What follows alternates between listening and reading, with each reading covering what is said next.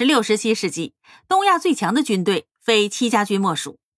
这支部队几乎是百战百胜，在戚继光的率领之下，创造了无数的辉煌。可是，在张居正、戚继光先后去世之后，戚家军成了没妈的孩子。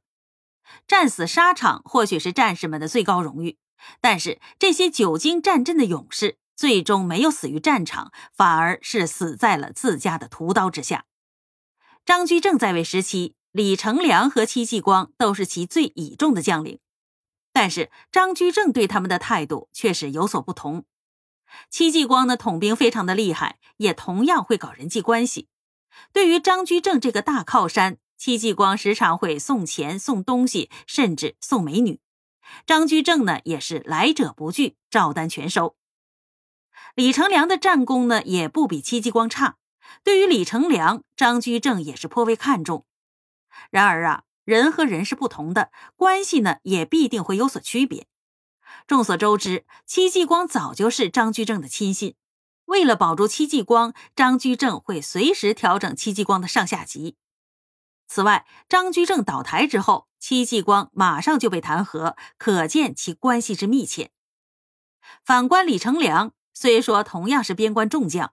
但是受到的礼遇远不及戚继光。史料当中记载说，时江陵张居正当国，以法绳天下，犹留心边事。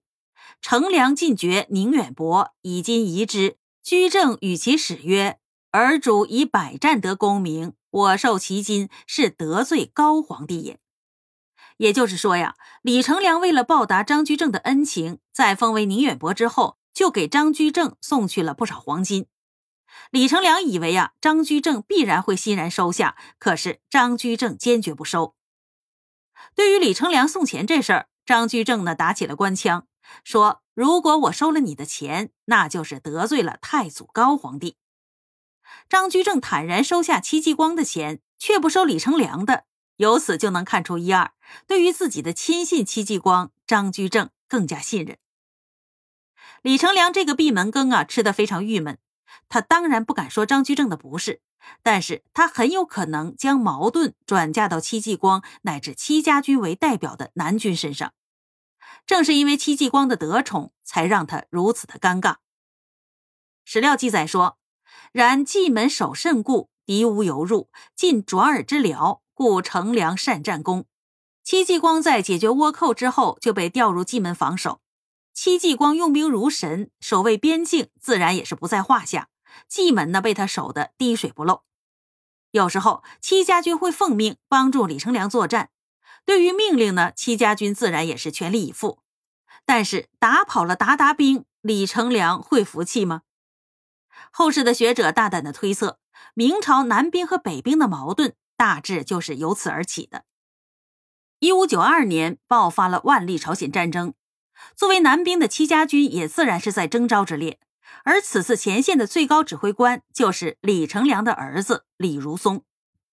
李如松呢，一贯是骄横无理，加之南北军的矛盾呢已经显现了，李如松就将平壤最难攻克的牡丹峰交给了吴维忠。当时呢，戚家军主要有三位将领，分别是吴维忠、骆尚志，还有王必迪。然而，就在此战当中，戚家军表现的凶猛异常，率先攻下了牡丹峰。吴维忠胸部中弹，但是仍然坚持指挥战斗。史称“南兵不顾生死，一直向前”，吴维忠之功最高。李如松安排作战，将最难攻下的地域交给了戚家军，其目的也有削弱南兵的意思。如果戚家军失败了，李如松不仅能够找回面子，还能够借此重罚戚家军。而此时，戚家军的后台已经没有了。要想得到朝廷的承认，他们必须要用军功说话。而此战当中，戚家军表现的十分出色，再次让李如松心怀记恨。即使戚家军并没有出格的表现，但是在李如松看来，南兵就是在和他的北军抢功劳。战后，李如松并没有将首功记在戚家军身上，而给了己方的杨元、李如柏。史料记载。当初南兵先登有功，而李提督不为禄功，是以南兵多怨对者。李如松不给戚家军记功，引起了戚家军的强烈不满。不仅如此，就连战前承诺的三百两银子也不给了。吴维忠为人呢比较厚道，加之有伤在身，也不想和李如松计较。但是戚家军也从来不是吃素的，游击将军王必敌亲自找上门来和李如松理论。游击将军和李如松的职位啊相差非常的大，但是王必迪就敢当面指责李如松，这让李如松非常的没有面子。史料记载说，先上城者与银三百两，或授以都指挥简史。今者先登者众，而三百两何在？指挥简史又何在焉？是谓不信也。王必迪呀，直戳李如松的肺管子，要求拿回赏金。还把李如松怼得哑口无言。在攻城之前，戚家军都来不及吃饭，就被拉上了战场。立了大功之后，之前的奖励又不给兑现，在作战当中，只让戚家军作为主攻先锋，后方部队则是一有情况马上就撤退。李如松面对着王必迪的指责，并没有发作，因为呀，他实在是没理。最终呢，他只好把那三百两银子给了戚家军。但是啊，李如松从来就不是个怕事的人。如果他没有当面发作，很有可能背后使诈。此后呢，南北兵的矛盾也逐渐的公开化。到了一五九五年，戚家军已经回到了驻地石门寨，可是军饷呢还是没有发。辽东经略宋英昌为了鼓舞士气，还曾经将戚家军原本每年十八两的军饷提高到了四十三两。但是当时朝廷的财政窘迫，张居正所积累的家底儿啊，早就花完了。对于南兵的高军饷，北兵也必定是有所意见。之后史料记载说，继三协南英兵戚继光所牧也，调攻朝鲜，撤还到石门，鼓噪协增乐饷，保又令赴演武场击之，杀数百人以反文。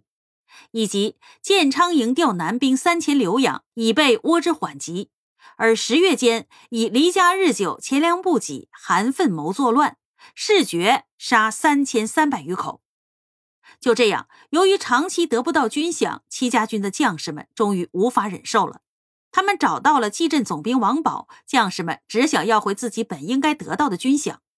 结果，王宝命令戚家军在教场集合。战士们以为呀要发军饷了，就全部集中起来。可是，在那里等待着他们的，并不是他们的军饷，而是一场大屠杀。